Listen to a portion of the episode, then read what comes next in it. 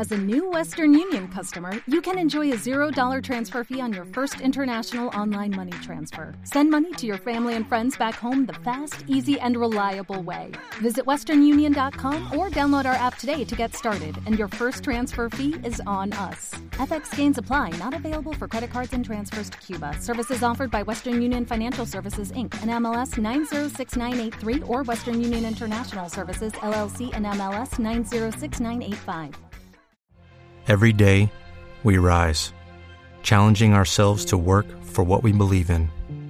At U.S. Border Patrol, protecting our borders is more than a job, it's a calling. Agents answer the call, working together to keep our country and communities safe. If you are ready for a new mission, join U.S. Border Patrol and go beyond. Learn more at cbp.gov/careers. Un asesinato reabierto 30 años después. El 10 de marzo, Mary Fisher fue asesinada en su casa. No es así como pasó. Cada interrogatorio es una nueva perspectiva. Yo sé que la mató. ¡Yo jamás le haría daño! Interrogation, el nuevo thriller de Calle 13. Estreno el próximo 10 de noviembre a las 10 de la noche. Calle 13 disponible en Vodafone Televisión, Dial 34. Disfruta de la temporada completa bajo demanda desde el Bienvenidos mismo a Fuera de. Series Review, el programa de Fuera de Series donde cada semana analizamos, comentamos y debatimos sobre nuestras series favoritas. Yo soy Marichu Olazábal y hoy me acompaña Aloña Fernández Larrechi, nuestra nueva colaboradora. ¿Qué tal, Aloña? ¿Qué tal, Marichu? Buenas tardes. Venimos aquí a destripar a, a- a- a la alta nobleza, ¿verdad? Y con muchas ganas, ¿eh? Vamos, desde que empecé la temporada, iba en medio de la temporada, acabé la temporada, tenía muchas ganas de que llegase este momento. Es que han sido dos años, dos años y nuestra Isabel, por favor. Bueno, en review hablamos, eh, como ya sabréis, hablamos 15 minutos iniciales sin spoiler, más o menos, en donde solemos atacar un poco por qué mola la serie y qué cosas han pasado básicamente durante esa temporada. Es una zona perfecta para aquellos que no habéis visto la serie, aunque mm, a estas alturas yo creo que ya no queda nadie que no haya visto The Crown y que no le, le rinda pleitesía, pero bueno, después de ello escucharemos la sintonía de la serie y tras eso continuamos y así, después de un aviso, con spoilers y destripando absolutamente todo lo que ha pasado en la serie. The Crown, eh, como decía a estas alturas, yo creo que ya la conoce todo el mundo, pero es esa serie de Peter Morgan, que está guionizada por él mismo, que emite Netflix, iba a decir cada año, pero no, porque llevábamos ya dos años sin The Crown y vamos a tener que esperar otros dos hasta la, hasta la quinta temporada. Se estrenó esa cuarta temporada el 15 de noviembre, o sea, hace nada y menos, y tiene cada una de sus temporadas suelen tener 10 episodios. Intérpretes. Pues quién, pues, a ver, si habláramos de otras temporadas os podríamos decir un montón de nombres, pero es que a ver, esta temporada ha venido con truco. ¿Por qué ha venido con truco? Porque salía Margaret Thatcher. Y Margaret Thatcher no era otra que Gillian Anderson. Y claro, ¿cómo te vas a estar callada con Gillian Anderson? Pero es que encima salía la princesa Diana, que está eh, dada la vida por Emma Corrin, que se casca un papelazo increíble. Entonces, podríamos decir que Olivia Colman es la reina Isabel II, pero tiene truco porque es la reina Isabel II a partir de la tercera temporada. Y es que The Crown empezó con la coronación de Isabel II y llegará hasta la actualidad. Por lo tanto, los actores, a medida que van pasando las temporadas, van cambiando. Eh, vamos a ello, vamos a hacer un, un breve resumen. ¿Qué podemos encontrar en esta cuarta temporada, así como en paquetes grandes, Aloña? Pues eh, está ambientada en, en los años 80, que, bueno, la verdad es que fueron unos años muy jugosos, tanto políticamente como socialmente para, para la familia real. En política, como bien has comentado, pues llega Margaret Thatcher a, a Downing Street, que no fue precisamente una política muy querida ni por sus compañeros ni por los ciudadanos británicos. Y bueno, pues eh, socialmente, eh, pues eh, como has comentado, llega Lady Di, que, que es eh, pues, pues un icono, un icono que, que, que todos recordamos y que, que, bueno, pues la verdad es que, que, dio mucho juego por su personalidad y porque eh, ese matrimonio pues no era tan cuento de hadas como, como parecía en un principio. Históricamente La verdad es que la serie cuenta, cuenta cosas muy interesantes. Ya en el primer episodio, pues hay un, un atentado de Lira porque pues, pues la banda terrorista del, del norte de Irlanda pues estaba en pleno auge, como quien dice, y, y luego pues eh, está la guerra de las Malvinas, que, que fue un poco una pseudo guerra, porque tampoco era una, una cosa muy seria, sino era más bien un tú me has puesto una bandera aquí que me molesta y ahora nos vamos a enfadar. Yo creo que por soy, otra parte... Soy muy un- fan de Thatcher enfadada con los argentinos, por cierto. Perdón. Sí, y, y- y bueno, es, es muy paradójico el, el que coincidiese con, con ese momento tan difícil que vive en su vida, en el que desaparece su hijo que está disputando el Dakar. Y yo creo que por otra parte eh, le vino bien por eh, la guerra por dos razones. Una porque bueno, eh, despistaba a, a la gente de, lo que verdaderamente estaba pasando, que es algo que se refleja muy bien en el capítulo de, de Fagan, y, y otro, pues porque si salía bien, se podía apuntar un, un tanto a su favor, y, como luego sucedió, pues, pues su, su popularidad su- subía. Entonces, pues bueno, eh, era más que nada pues un pasatiempo bélico con el que con el que decirle a la gente mirad allá que aquí está la cosa muy liada. Y pues también tenemos en esa década el, el, el invitado inesperado, ¿no? Uno de los sucesos más sorprendentes, porque la verdad es que a mí no me no me da la imaginación para pensar que alguien se pudiese colar en la zarzuela aquí y de repente pues se sentase en la cama de Leticia y, y le diese los buenos días así con toda la tranquilidad, que es algo que sí que pasó en Buckingham, que tú vas a Londres y ves Buckingham y dices, ¿y esto cómo puede pasar? Imposible. Pues Te ven pasó. desde todos lados. Y además O sea, es que no solo pasó una vez, sino que pasó dos, lo cual es más sorprendente. Eh, pero bueno, sí que luego eh, en, en su intervención Isabel sí que deja claro que, que, bueno que Buckingham es un poco una cárcel y que no querría convertirlo en, en una cárcel aún peor eh, poniendo mayor seguridad, que es lo que quería Margaret Thatcher. Y bueno, eh, también está la, la enfermedad de, de Margarita, que la tuvieron que intervenir porque bueno, era, era una, una fumadora empedernida y como todos sabemos, pues en su familia ya había antecedentes de problemas pulmonares y un poco, bueno, aparte del, del final de, del mandato de Thatcher, yo creo que esos son un poco los los eh, momentos históricos más relevantes. Eh, yo he echado de menos alguna cosita porque creo que a mediados de, de la década fue muy importante y muy conocida la huelga de los mineros que se produjo en todo el país porque Sí. eh, bueno eh, iban a cerrar muchas minas y porque la gente ya estaba muy cabreada por, por el alto índice de paro que, que sufría el país y yo creo que habría sido interesante eh, bueno el, ver cómo Peter Morgan se metía en, en ese berenjenal de, de los sindicatos que fueron muy importantes para el gobierno de, de Thatcher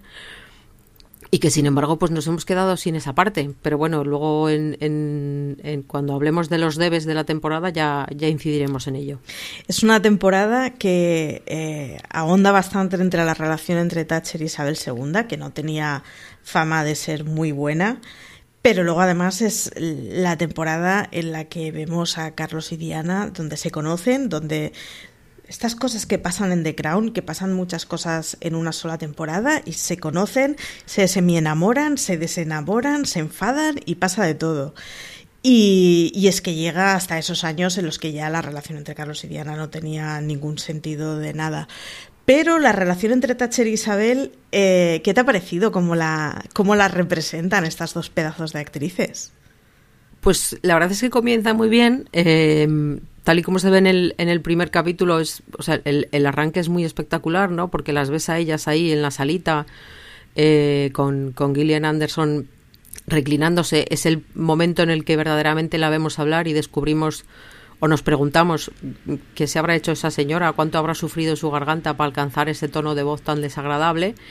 Y, y bueno, es una relación eh, de conveniencia que además está llena de, de pullas a lo largo de toda la temporada.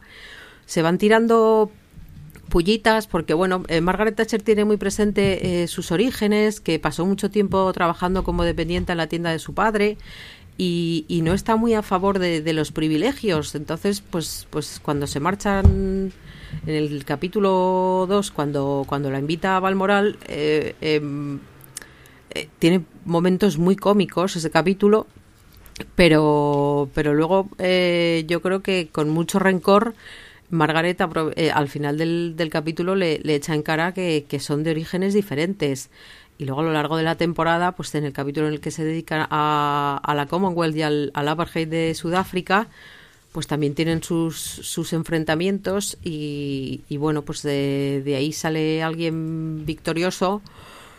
Eh, yo creo que con cierta hazaña también, porque eh, no eran cosas personales, pero sí que es cierto que, que bueno, eh, entre ellas sí que se desarrolló una enemistad que, que, igual eso viene dada más que nada porque no empezaron con buen pie. O sea, en, la, en la primera conversación, Thatcher, cuando Olivia Colman está haciendo la quiniela esa de los primeros ministros, que es un momento muy gracioso también, porque es que es eso, parece que la señora está haciendo una quiniela.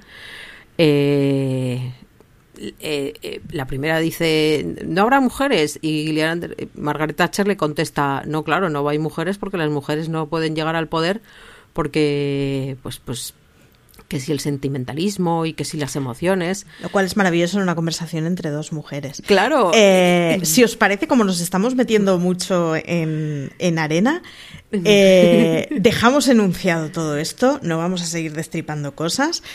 Eh, hacemos la pausa con, con, la cortinilla y volvemos en nada, en, en cuanto acabe la sintonía.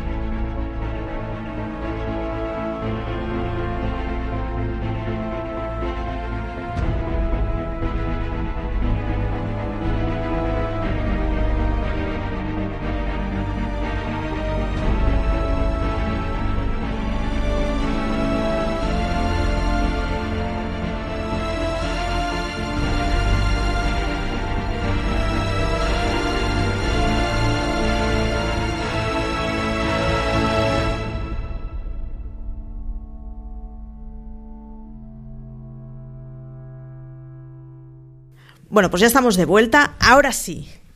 Aloña, sigue, por favor. Bueno, pido perdón si he destripado a alguien algo, pero yo insisto en que eh, es una serie histórica, entonces es difícil. Sí, sí, esto es como el True Crime, que es como que no, señores, que esto es más parecido a un documental de la National Geographic. Eh, pregunta grande, a ver, ahora que hemos visto ya todo el juguillo, ¿ha cubierto las expectativas la temporada para ti? Eh, yo creo que sí. Yo creo que, que, bueno, que todos llegábamos con muchas ganas de, de ver a, cómo, Gillian Anderson se convertía en Margaret Thatcher y lo ha hecho. Eh, igual hay gente que piensa que, que es un retrato demasiado histriónico o, o, bueno, demasiado centrado en, en, en sus defectos.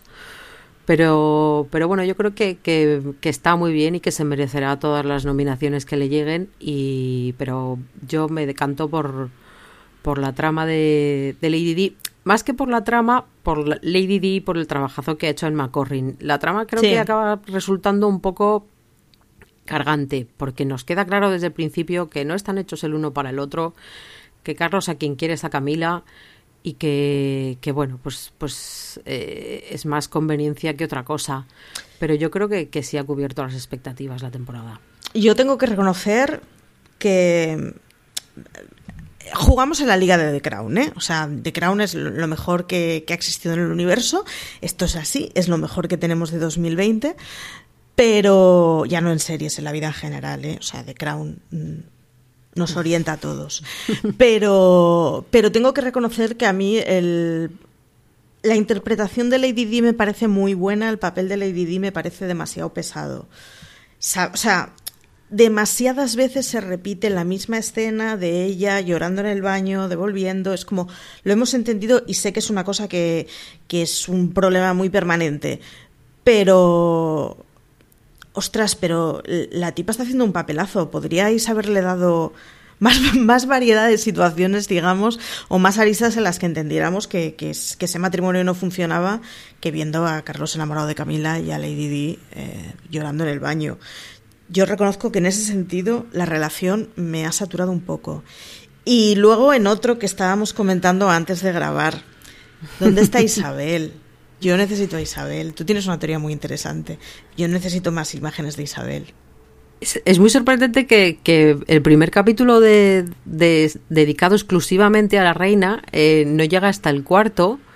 Y luego encima em, yo creo que es más una decisión creativa que, hechos reales. O sea, ahí Peter Morgan, em, cogiendo la, la trama de, de, Margaret Thatcher y el hijo favorito perdido y esas cosas, pues, pues pone a, a, Isabel II a comer con cada uno de sus hijos. Entonces, bueno, aparte de ser gracioso ver cómo descubre que los cuatro se merecen un buen bofetón, especialmente los pequeños, porque, porque bueno, Eduardo y Andrés son muy engreídos, eh, cada uno a su manera, pero bueno, eh, el uno que si se queja del tráfico, el otro que si llega en helicóptero. Y luego los dos mayores son tremendamente infelices, o sea, tanto, tanto Carlos con es que no me dejan casarme con quien yo quiero y Ana con es que me he casado y, resulta que ahora todo el mundo, mira, eh, me llamó mucho la atención cómo sentía celos, en realidad todo el mundo siente celos de Diana, ¿no? Pero el, el que Ana se, se viese así de, de, eh, estaba en el objetivo y todo el mundo la compara con, con, Diana, pues, pues bueno, pues no sé, que sería esperable quizá una, una mayor madurez, sobre todo por la posición que tienes y por el tiempo que llevas ocupando esa posición. O sea, eh, ella en el fondo, pues podría ser la reina del pueblo, pero es que tú eres descendiente de la reina de, la de verdad, o sea, de la del título. A mí, de hecho, me ha pasado, no, mm, no tengo ni idea de la familia real inglesa, con lo cual mm, me agarro fuertemente a mi barra de bar. ¿eh? No sé si es licencia artística o, reflejo de la realidad. Pero tenías la sensación en las primeras temporadas que, Margarita e Isabel habían sido fuertemente educadas para el cargo que iban a tener ambas. Y que les habían criado como con mucha responsabilidad. Sí, de una forma que adquirieran mucha responsabilidad con el cargo que iban a tener y lo que representaba, ¿no? Y llega un momento que, es, que esto parece un despéndole pop, que están todos, mm, en fin, más preocupados por el ego y por quién le, le ocupa las cámaras que, mm, chicos, si jugamos a monarquía y jugamos a, a tener una monarquía, entonces seamos profesionales en ello, ¿no? Claro, pero yo ahí creo... Dime. No, no, no, Didi. Eh, yo creo que ahí tiene mucho que ver el, eh, bueno, em, tanto Isabel como, como Margarita fueron educadas rápidamente, porque recordemos que su padre llegó al trono porque el, rey dijo que, se iba con, con Wally Simpson, eh, porque eran otros tiempos y porque, bueno, pues, pues todo era muy cuadriculado, ¿no? Entonces tú tenías tus institutrices y, y no te podías salir de ahí. Y sin embargo, en esta época el papel de Isabel es tan grande que yo creo que descuidan a, a los descendientes, ¿no? Mm, supongo que a Carlos le darían cierta educación y, y bueno, ahí es, es, muy importante la, la última conversación del, de la temporada de la temporada cuando cuando la reina le echa en cara que bueno que si quiere ser rey pues que se comporte como tal. Eh, igual es que no lo ha preparado para ello o que o que él tiene otras preocupaciones. Yo no le veo especialmente es muy paradójico, por un lado, el, tú vas a ser rey, tú vas a ser rey, tú vas a ser rey, pero a él no le preocupa, no está pensando en ser rey, está pensando en Camila y, en el lío que tiene montado en casa y en que, pues con quien está casado no, no le agrada, pero no se le ve especialmente regio. Entonces sí que es un poco eso, eh, los nuevos tiempos, lo que dices tú de, estamos más preocupados por, por pasarlo bien, por ir a fiestas y, y por otras cosas que por nuestro futuro monárquico, que en realidad tampoco saben cuánto, cuándo llegará. yo creo que, que Margarita y Isabel tenían más presente a dónde iban a llegar que, que estos cuatro que dicen es que para eso queda mucho rato. Y tenían razón, por otra parte. Te iba a decir, es bastante premonitorio eso de que la reina Sabil en, enuncie la frase con si algún día esperas ser rey. Es como, pues si supieras lo que sabemos los demás. Si le falta decir, es que yo no tengo previsto morirme. Tal o cual, morirme tal pronto. Era, era muy gracioso, de hecho, como en su generación Margarita era una despendolada porque le gustaba bailar a la noche y comparas a la Margarita de los 20 años con sus cuatro sobrinos y dices, joder, menuda Claro. profesional era esta. Sí, pero es eso, que, el, que igual los tiempos han cambiado y que, bueno, ellos pensaban que, que preocupaba más... Es un poco todo, ¿no? Le- Les preocupaba más el, el, el cómo se comportan los mayores y, y de los pequeños ya nos preocuparemos cuando lleguen a ser mayores, pero han llegado a ser mayores y nadie se ha preocupado por ellos. Y entonces, pues, eh, bueno, sí, eso, viven la vida, el uno que sí eh, se convierte en un déspota porque eh, dirige no sé qué consejo, el otro con el helicóptero. Y bueno, eh, es un poco incomprensible, la verdad. Una de las cosas que, que, nos cuenta la serie y que, narrativamente ocupa un porcentaje altísimo es ese cuento de hadas. De hecho, hay un episodio llamado Cuento de hadas. eh, que, bueno que supuestamente siempre nos, nos pintan y ese bueno el, el discurso o la oración que tuvo el, el, cura cuando les casó a, Diana y a Carlos, que es real, se de los cuentos de hadas siempre acaban en el matrimonio, pero ahora vosotros vais a empezar a verlo y toda la pesca. Uf, es un reflejo muy poquito de cuento de hadas. Eh, comentábamos antes, primero, por, porque, es, porque es la historia de dos personas que no se quieren, pero, pero aparte porque es la historia de una persona que es incapaz de pensar en otra cosa que no sea en Camila ahí me llama mucho la atención el, el, capítulo en el que en el que ella va al moral, el, el, que parece, bueno, es que luego al final él se lo echa en cara también en, el, en la última discusión, ¿no? Si tienes algún problema con este matrimonio, vete a hablar con quien lo arregló. O sea, él, él asume que o reconoce que, que bueno, que se casó porque no quedaba otra y porque todo el mundo estaba pendiente de ello pero pero que en realidad no pues pues bueno pues pues se casó como podía haberse ido de vacaciones a no sé dónde o sea no lo ha, no lo afrontó con la seriedad que merece porque igual nunca perdió la esperanza de que el divorcio llegase a producirse y, y que pudiese casarse con Camila. La verdad es que es una actitud un poco incomprensible, porque es eso, si no te quieres casar, no te cases, pero no montes semejante pollo, además no es un vamos al juzgado y firmamos unos papeles, no, no, es que formamos una, una montamos una boda real que vieron, creo que, que, que, no sé cuántos millones de personas en todo el mundo, entonces es como, chico, a ver, te lo he pensado un poco más, y sí que... Bueno, el, y que sí. siendo estrictos, mmm, si tu finalidad vital es ser rey, que tengas un contrato con alguien profesional, es una gran parte. Yo lo siento, pero es que es parte de la liga en la que estás jugando. Claro, pero él yo creo que se cree superior a esa liga. Eh, en el fondo también eso es, es, es, engreído, le han dado a lo largo de toda su vida todo lo que ha querido, entonces pues si ahora quiero a esta mujer, ¿por qué no me dan a esta mujer en vez de a esta que sí, que es muy guapa, que le ha caído muy bien a mi padre cuando se la ha llevado de caza y todo lo que tú quieras, pero que no es a la que yo quiero? Que por otra parte tampoco acabo de entender esa, esa locura por Camila, o sea, es más divertida, más no sé qué, más, pues no sé, chico, o sea, eh, perdón por la vulgaridad, pero lo debéis de pasar muy bien en la cama porque el resto no acabo de verlo, no, no, no, no veo una química que digas, vale, mm, lo entiendo. Y eso es una cosa que yo creo que falla la serie, ¿eh? y que si la, si la teoría es esa, y es que nuestra relación es tan maravillosa que no puedo pensar en otra cosa en el mundo, vale, pero entonces debería reflejar la relación de otra forma. Y no sé cómo, pero entre ellos se debería ver más complicidad que, la que se ve. Claro, hay mucho teléfono, mucho hablo con ella todos los días y tal, y pero dices, pero ¿y por qué te entiende más? O sea, igual te entiende más porque tú te abres más, no porque ella te entienda más, ¿sabes? Eh, no sé, no a mí no acaba de convencerme, lo veo es como un, como un capricho de, de niño de mamá, más que como un, oh sí, ahí está el amor verdadero. Sí. Algo así. Bueno, luego la, la historia nos, nos, contradice, pero bueno. Sí. Eh, hablemos de Margarita. La amo locamente. O sea, eh, la Von Carter está increíble, hace un papel increíble. Esa, ese episodio de Margarita, que es el episodio es tristísimo, de Margarita no Sí. sabiendo qué hacer con su vida y quedándose sin norte, y es, es terrible la justificación esa de es que hay cinco plazas y el pequeño se ha hecho mayor de edad, eso es lo que hay, es muy terrible. Pero claro, yo supongo que estas normas estaban pensadas en un momento en donde la gente no llegaba a los 60 años. Sí, y bueno, pues igual eh, pues que tenías que dar a, a responsabilidades a gente que en el fondo creo que dice que se está llevando 20.000 libras Sí. de asignación mensual. Esa Entonces, es otra, pues, efectivamente. que haga algo y que se gane el sueldo, vale, perfecto, pero ¿y los demás qué hacemos?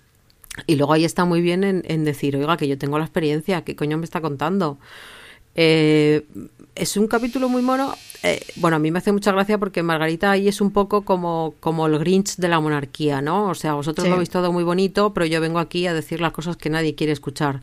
Sí. Tanto en, en episodios previos con, con la relación de, de Carlos, como, como bueno, en, en, en ese capítulo, en el capítulo 7, en el que pues descubre que, que, que su familia también tiene, tiene taras muy grandes y que, que, eh, son todos un poco más mm, cabrones, con perdón, de lo que, de lo que ella misma pensaba, que creo que ya lo pensaba. Eh, además, el capítulo explora facetas muy interesantes. Yo pensaba que iban a dedicarle más a, la cuestión médica y me alegro de que no lo hicieran porque en el fondo todos sabíamos cómo iba a acabar eso y tampoco nos iba a llevar a ningún lado. Y es muy curioso verla, eh, por un lado, metiéndose a investigadora, eh, cuando en realidad pare- parece una persona muy egoísta que solo está centrada en sí misma y en su disfrute, pero de repente se interesa por dos personas que, que no conoce de nada y que en realidad no sabe ni si están vivas.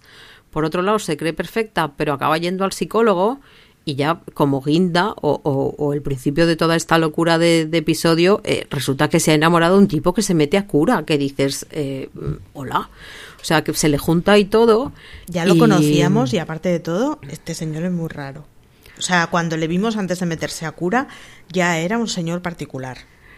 Sí, y, y- y- pero claro, el- el- es lo que dice ella, ¿no? Antes eh, me dejaban por otras mujeres o, o por casarse y, ahora me dejan por, por, por meterse a curas. Entonces, yo creo que, que no Qué le queda nada. de vida más dura.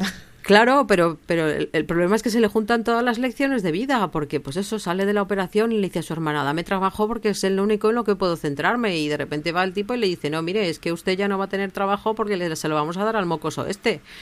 Entonces, Sí. eh, es un capítulo en el que eh, ella, pues, pues eso, va, va descubriendo cosas y, y bueno, está bien que, que asuma que, que igual necesita ayuda más allá de, de ese de otro otra de las creaciones de esta temporada que yo creo que ha estado muy bien que es ese eh, aquelarre de brujas con perdón que han montado con, las reuniones en las que estaba pues eso la reina Margarita la reina madre y Ana que, que era como bueno aquí nos hemos reunido otra vez para poner a alguien a caer de un guindo o esa ronda telefónica cuando cuando Carlos le, le pide la mano, ¿no? Entonces, eh, sí, está bien que, que se busque una ayuda más allá, pero creo que queda muy claro que, que, que sí, que formo parte de esta familia, pero que no tengo claro de, de si me siento mucho de ella y menos con lo, con lo que acaba de descubrir.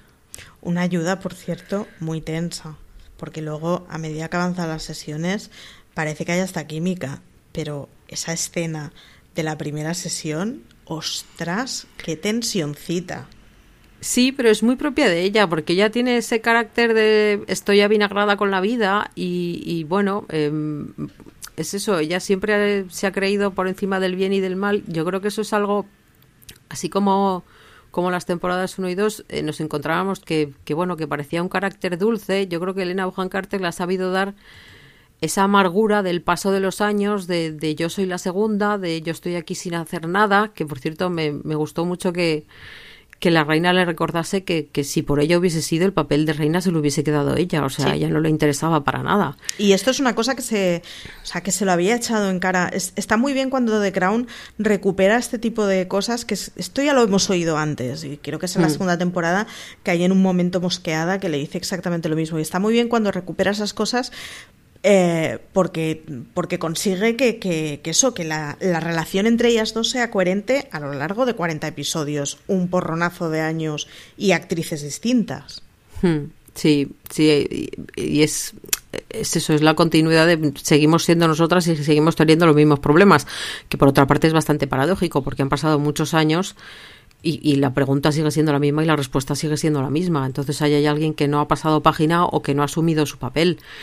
Pero eh, pues eso, Elena está estupenda y el capítulo, la verdad, yo creo que es uno de los, de los mejores, a pesar de que es, eh, no tiene nada que ver con, con la narrativa lineal del, del, resto de la temporada, o, o se aparta bastante, yo creo que, que, es uno de los mejores de la temporada. Está muy bien. Y, y está muy bien, además, el, el, a mí especialmente me gustó el mosqueo que se pilla con su madre, cómo explica la historia de las primas y de, tío, somos unos monstruos. Y me flipa la frialdad con la que la madre lo explica. Y no, perdona, pero es que nuestra profesión es cuidar el ADN. Es muy, es, o sea, es muy duro y es muy, pero, pero claro, pero vivían los momentos en los que vivían, los años en los que vivían, y dices, joder, cuántas cosas no se habrán decidido así que nunca se han llegado a saber y, y que ya está, y que se ha, pasado, se ha puesto arena encima y punto. Incluso más que cuidar el ADN, el, el nos van a examinar de tal manera sí. que van a tener todo en cuenta y, y, no podemos hacer que alguien nos eche en cara sí. que eh, un primo segundo tenga este problema porque quién sabe lo que puede pasar, que luego es algo que la psicóloga le, le, le sí, resuelve sí. a la propia Margarita porque he hecho mi propia investigación y he descubierto que esto iba por la línea que yo ya ahí me quedé como, ala, ahí te quedas.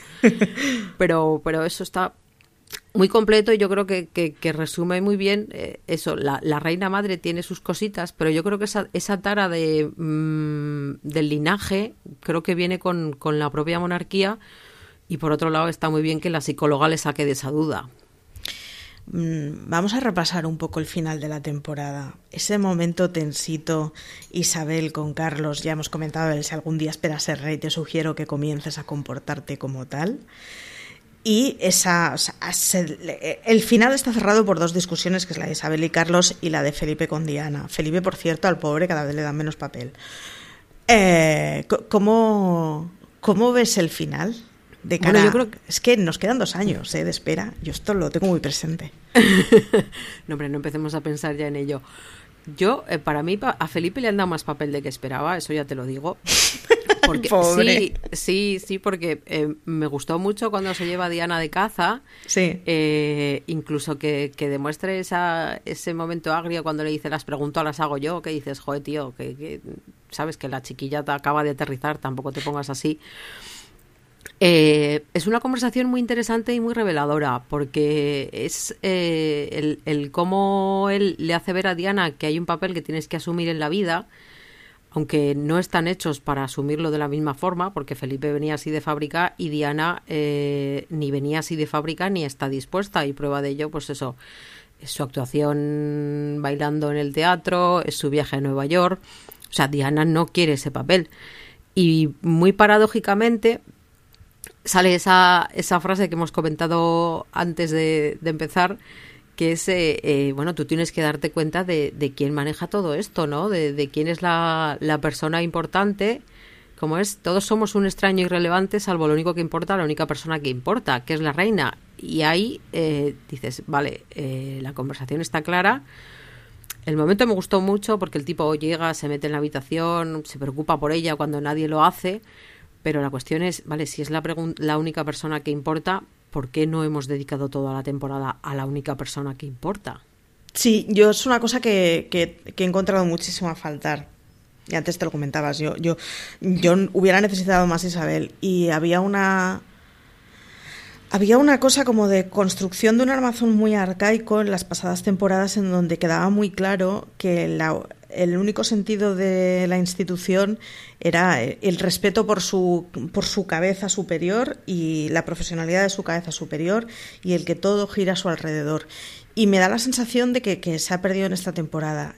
Y vuelvo a agarrarme fuertemente a mi, a mi barra de bar porque no tengo ni idea de la historia real inglesa. Pero no tengo muy claro si es porque mm, narrativamente se ha escogido darle importancia a otras cosas o porque es que nos, bueno, pues igual nos hemos pasado de modernizar la, la realeza, yo qué sé, y se ha perdido de vista eh, la finalidad existencial que tenía en su inicio. No lo sé, pero se hace muy duro. Es, es muy gracioso además como con cuando, eh, cuando murió el padre de Isabel, hubo un momento en que a Felipe le tuvieron que decir vas un paso por detrás de ella y le marcan él y siempre vas a ir un paso por detrás de ella. Y sin embargo de, de, de la duquesa como le llaman, lo que nos dicen es, literalmente era, desde que era pequeña se comporta como si estuviera destinada a cosas más grandes. Hmm. O sea, lo que nos han explicado de unos que le han dicho vete un paso por detrás y a la otra que, que eso, que parece que, que había nacido para algo más. Bueno, yo creo que tiene mucho que ver, eh, yo tampoco tengo conocimientos de la monarquía inglesa, pero tengo mucha memoria o, mm, cierta memoria en, eh, de esa época. Eh, mi madre no compraba el Lola, pero compraba lecturas que era básicamente lo mismo. Y yo creo que ahí tiene mucho que ver el carisma de Diana. O sea, si en vez de Diana hubiese sido una persona, eh, una mujer igual menos guapa o, menos carismática, menos entrañable, menos abrazable o con la que el pueblo se sintiese menos identificada, porque sí que es cierto que en, dos capítulos diferentes, creo que es, uno es el de Nueva York y el otro es el de la pedida de mano, eh, salen imágenes de gente del pueblo diciendo que, se sienten reconocidos por, ella, que, creen que es, que es una igual, que la ven como alguien eh, cercano. Entonces, yo creo que ahí incide, incide mucho el, el, cómo era Diana y, cómo se le trataba. Que también te eh, digo, Diana no era hija de un frutero, ¿eh? Que esto es una cosa que me maravilla, que lo dejan clarísimo en la, la serie. No era hija de un frutero, pero tampoco era una persona que mm, creo que disfrutase demasiado de los privilegios de su posición, porque bueno, pues cuando empieza eso, o sea, em, no sé si es verdad o no, pero dicen que limpia la casa de su hermana, que es como, mm, bueno, vale. Y, que se dedicaba a ser eh, ayudante de una guardería y ya es lo gracioso es cuando le preguntas, ¿es profesora? No, no, si no tiene formación. No tengo muy claro a lo que se dedicaba, pero, pero bueno, parece una persona mucho más humilde y, y, mucho más cercana de, lo que podía ser, pues eso, esta gente que vivía en su palacio y cuando salía a saludar al pueblo, pues se ponía los guantes, no vaya a ser que le contagiasen algo en aquella época en la que por lo visto no se contagiaba nada, no como ahora.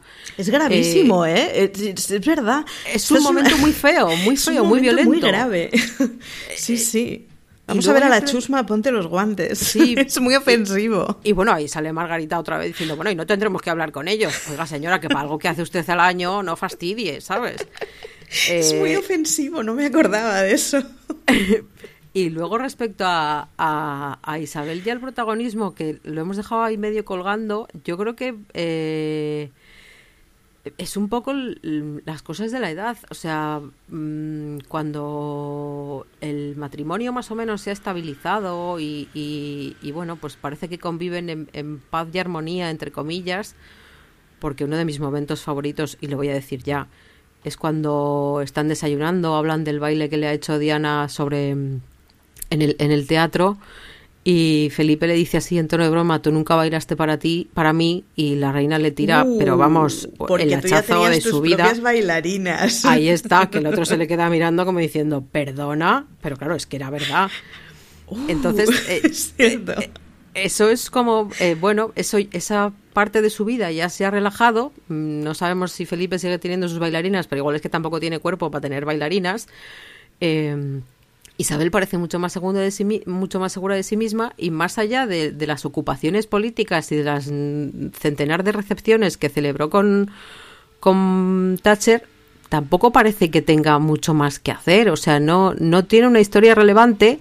Entonces igual sí que sufre eh, cierta invisibilidad, ¿no? El, hecho de, bueno, ya me he hecho mayor, tengo más de 50 años y ya no soy la reina, sino la madre de el tipo que se ha casado con alguien que no quería. El otro que se casa con Sarah Ferguson, que ahí igual podíamos haber explotado algo más esa cuestión, o igual la explotan en la temporada siguiente.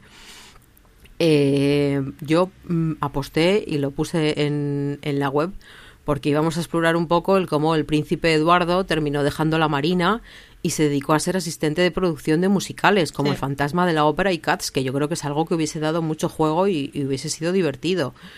Entonces, eh, bueno, eh, yo no creo que sea que Peter Morgan ha decidi- haya decidido darle protagonismo al resto porque sí, sino porque, y ahí venía lo de las revistas, eh, eh, a la prensa ya no le interesaba qué, qué hacía o qué decía Isabel o si Felipe estaba o no estaba con 8.000 bailarinas. Sí, de hecho, Sino es- se centraron en, en eso, en Diana, en, en los hijos, en, en qué hacía toda esa corte de, de criaturas malcriadas que, que, bueno, pues el uno salía, el otro no sé qué. Sí, en, en las pasadas temporadas, yo que en mi casa no se ha consumido nunca prensa del corazón, ni ecos de sociedad, ni.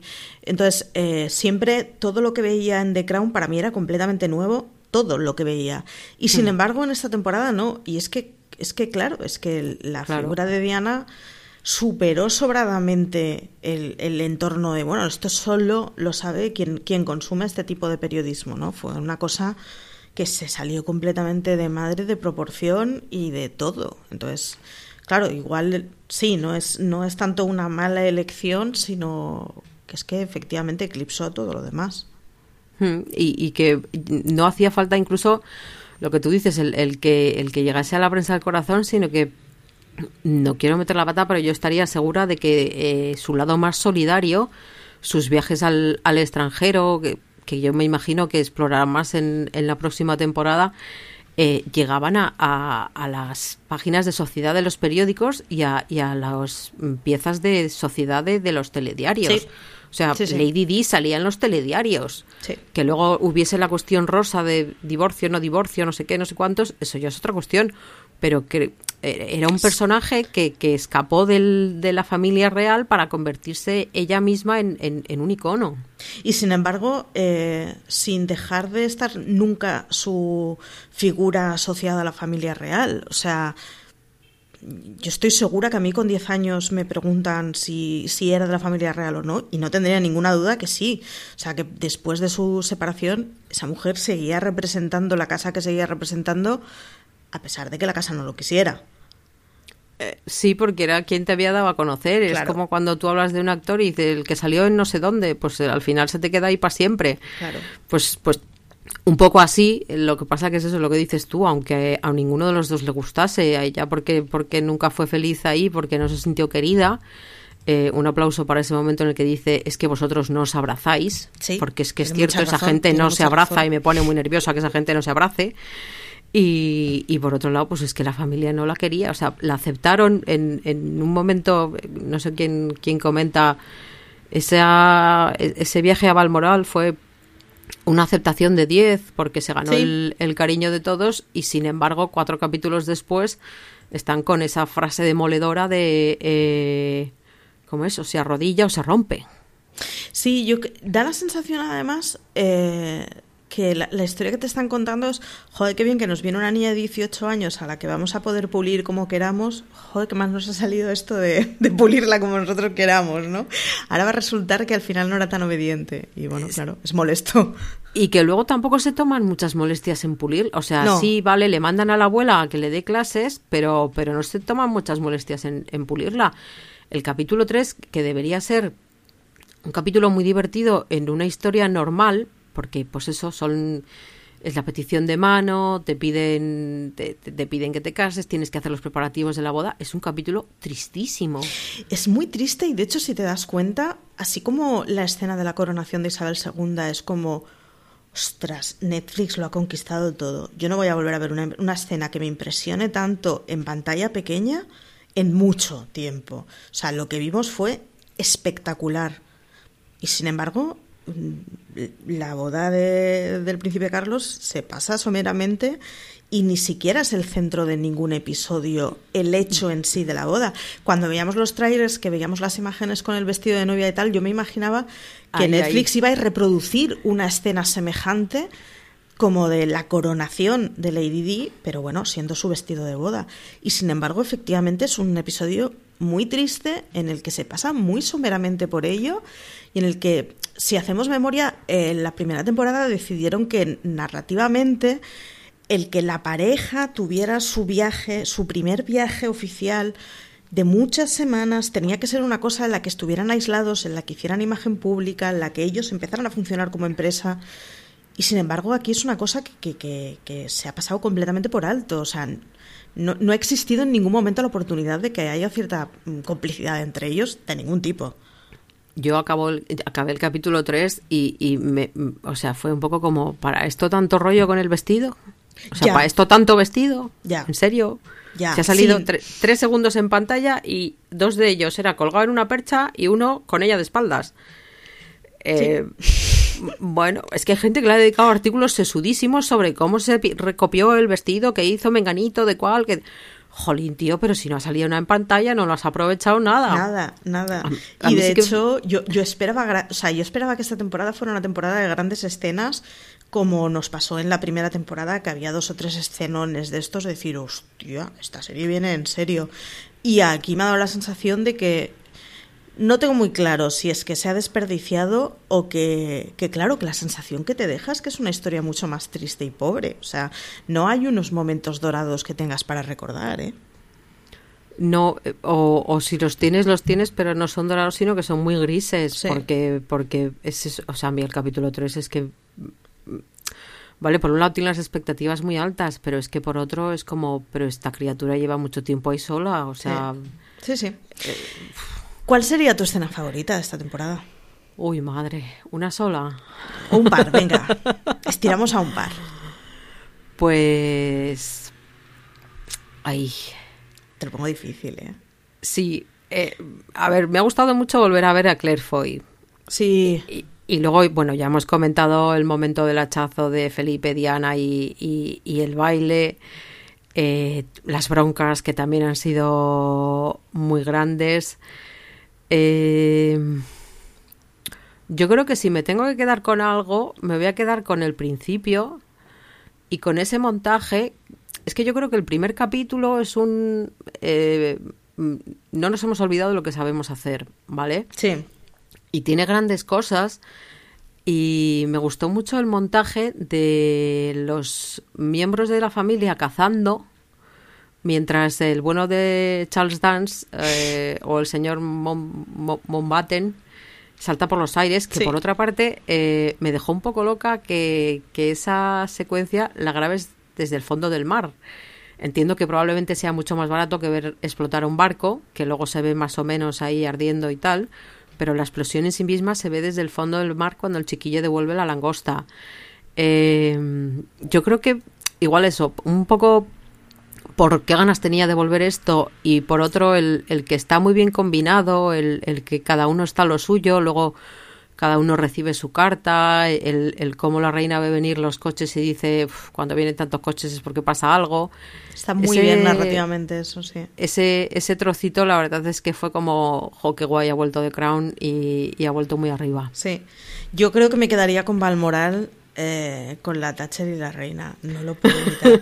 O sea, ese, es, o sea, estuve de carcajada. La Thatcher con zapatitos en medio del monte. Pero es que hay un momento en donde les ponen con todo el folclore escocés y la Thatcher sentencia me cuesta encontrar alguna faceta redentora en esta familia. Y dices, hostia. Pero y es que están hablando los ingleses de la familia real inglesa, con lo que todo, con lo que culturalmente implica. Sí, sí. Ay, va. O sea, Y luego yo, Balmoral, o sea, estaba carcajada, de verdad. Claro, y, y el principio del capítulo es muy bueno porque tienen el, el- el- la llegada en sí misma es muy cómoda. O sea, ellos, para empezar, están muy perdidos, todo les parece muy grande. eh, que les den dos habitaciones ya les parece increíble. Luego Margaret se niega a dormir separados porque así se empieza la ruptura, que dices, tío, que está- estás tarada perdida. El marido queriéndole dar propina a la... A la a Ay, la- sí, por favor, al llegar. a, a la criatura que, que le ha traído la maleta y la otra le contesta, no, no, esto es al final, que por otra parte es algo que se hace en todos los hoteles o en los hoteles mm, de más postín, como quien dice, y luego ya el, el- el colmo de la comedia es cuando se plantan en, en la tarde, hay todos ellos espanzurrados con, en el salón con la ropa de caza y ella se planta ahí con su vestidazo y el otro con el smoking. Es muy cómico. O sea, Y el cabrón de Felipe todavía dice, mañana van a desayunar, eh, no, mañana van a venir a comer en pijama que dices, oiga señor, que le están escuchando, o sea, un poquito de decoro.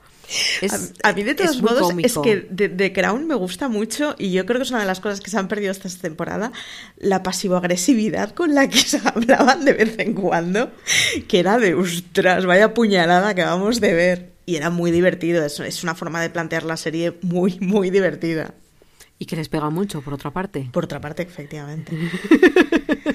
Eh, vamos cerrando, que ya por tiempo ya nos va tocando. Vamos cerrando con una mala noticia. Bueno, primero vamos con una buena, y es que The Crown en teoría tenía que acabarse con la siguiente temporada, pero Netflix hace ya mucho tiempo nos dijo que iba a haber una sexta temporada. Que no la vamos a ver hasta 2022, o sea, nos queda mm, un par de añitos hasta que veamos más. ¿Qué vamos a poder, qué esperas de, lo siguiente que ya es penúltima y última? Esto ya es cierre, ya Thatcher se ha ido, o sea, van a ser los años de John Mayor. Yo creo que en dos temporadas no les va a dar mucho más que John Mayor y Tony Blair y que no van a querer tirar mucho más allá. ¿Cuáles son tus apuestas? Eh, bueno, yo creo que igual sí que llegamos a, a Cameron, más que nada por tocar el tema del Brexit y cómo le sentó a la reina. Ya. Pero, pero bueno. muchas millas, ¿eh? Bueno, en, en, en la. A ver, eh, entre la segunda y la tercera también pasó mucha gente por Downing Street. Hubo ahí un trasiego. Así como la primera estuvo con, con Churchill eh, muy, muy metido, en la segunda y la tercera ha habido cierto trasiego. Sí. Y bueno, habrá que, que, que ver cómo, cómo, va la cuestión política, pero esa es la que menos nos interesa, paradójicamente. Eh, yo esta mañana me preguntaba eh, un poco lo que hemos comentado antes, ¿no? Si, si cuando Diana deja de ser parte de la familia va a dejar de ser parte de The Crown y si se van a resistir a, no contar el, triste final de, Diana o, lo van a dejar en, en Tu madre ha muerto y de repente... Yo creo que no lo vamos a ver, ¿eh? Hombre, por otra parte me imagino que a The Vicky la han contratado para algo eh, que, que, a todo se ha dicho tiene el listón muy alto y me imagino que viendo a Emma Corrin habrá dicho, joder, lo que tengo que trabajar. Sí. Pero, eh, bueno, quedan, a ver, queda yo creo que como cinco o seis años para que se separen. Sí. Que puede ser, pues, la quinta temporada, por, por lo menos mitad quinta de la, de la quinta temporada, pero yo me resisto a creer, es que además no deja de ser la madre de, de, los futuros, eh, o bueno, del futuro heredero, en este caso, de, de Guillermo. Entonces, obviamente no va a tener el protagonismo que ha tenido esta temporada, pero yo creo que sí que, que sí que lo tendrá. Y por otro lado, me supongo que los hermanos tendrán más protagonismo. Ya lo he dicho antes, eh, creo que la trama de los duques de York con, con Sarah Ferguson está poco explotada. Muy poco. Porque de aquella época de la que Lady Di llenaba sus páginas, estos otros también llenaban sus páginas, porque también tenían sus cositas. Efectivamente.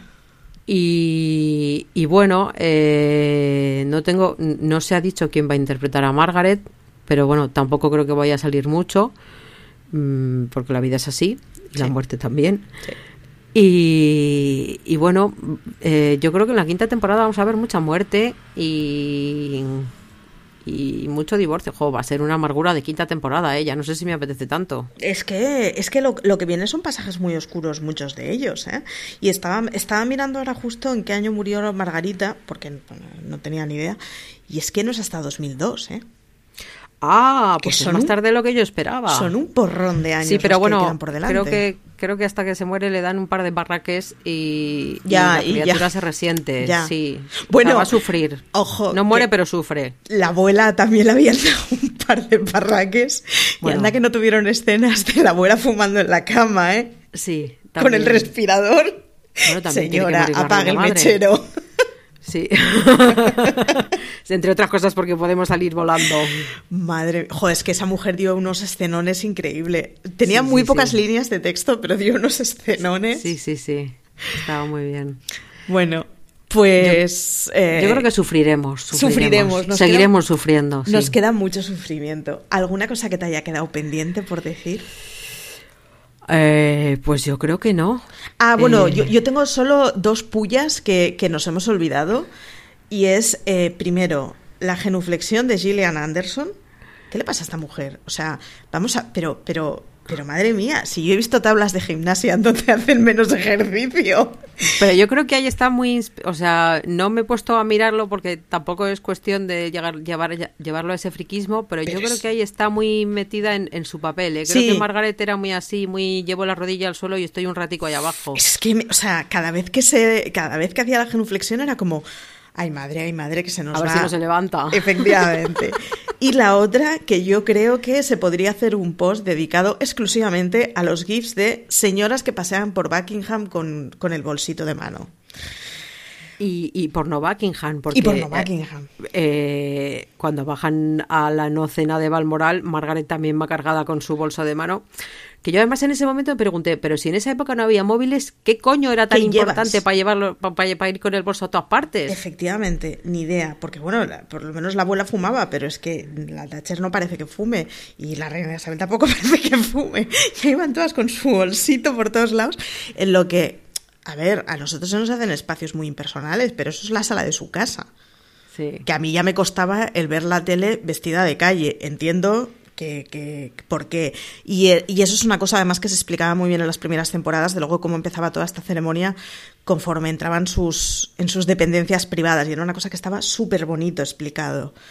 Pero, pero luego eh, Thatcher tampoco tiene ropa de calle. Thatcher cocina con su vestido que dice, señora, que, se, que le va a saltar el aceite o lo que sea que esté cocinando usted ahí. Tal cual.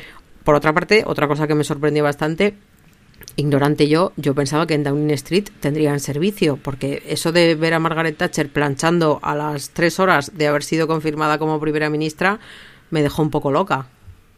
Sí. es como yo pensaba que esta señora tendría otras cosas que hacer, pero bueno, o alguien que se las hiciera. Pero bueno, yo sí que sí que, quería decir que la gran conclusión de esta temporada es que Carlos de Inglaterra nunca nos ha caído bien y esta serie no va a cambiar esa imagen. o sea, puede cambiar la imagen de la, de la familia, puede que, que eh, después de ver la cuarta temporada tengamos una imagen de, de la familia real mucho peor que las anteriores, porque las anteriores podríamos sentir cierta, cierta empatía y en esta, a la vista de cómo han tratado a Diana, la hemos perdido. Pero Carlos eh, era un idiota, nos lo, nos lo pintaron como un idiota y se ha comportado como un idiota. Entonces, pues, pues es un idiota. Sí, es, es, una temporada muy cruel con la familia. Bueno, muy cruel, no sé si injustamente o no, pero quiero decir, el, el, reflejo que dan, desde luego, es auténticamente duro. Pues muy bien, Aloña. pues, pues, vaya intensivo de marujismos reales. Creo, creo que ya hemos acabado de despellejar. Ya hemos acabado de despellejarnos a todos. Eh, nada, a los demás deciros que nos vemos la semana que viene con una review que será menos salseante, porque The Crown es una serie muy salseante y eso que este año hemos tenido menos vestidos y menos ropajes y menos joyas que comentar, pero es una serie muy salseante que nos enmarujea a todos mucho. Os recordamos que tenemos en la web crítica el artículo de hitos históricos de Aloña, que está muy bien como calentamiento de qué es lo que vamos a ver, un porrón de información sobre las temporadas pasadas y en general The Crown es uno de esos temas que nos gusta, lo gozamos y escribimos bastante de ello, así que hay mucho por lo que buscar. Aloña, muchas gracias por estar aquí. Muchas gracias a ti por invitarme porque ha sido un placer. Un placer. Pues nada, a todos los demás, eh, mucho cuidado ahí fuera, que dice CJ. Nos vemos la semana que viene.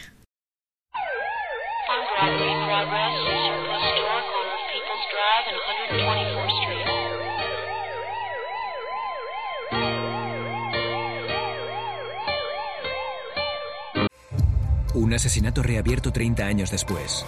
El 10 de marzo, Mary Fisher fue asesinada en su casa. No es así como pasó. Cada interrogatorio es una nueva perspectiva. Yo sé que la mató. ¡Yo jamás le haría daño! Interrogation, el nuevo thriller de Calle 13. Estreno el próximo 10 de noviembre a las 10 de la noche. Calle 13 disponible en Vodafone Televisión Dial 34. Disfruta de la temporada completa bajo demanda desde el mismo día del estreno.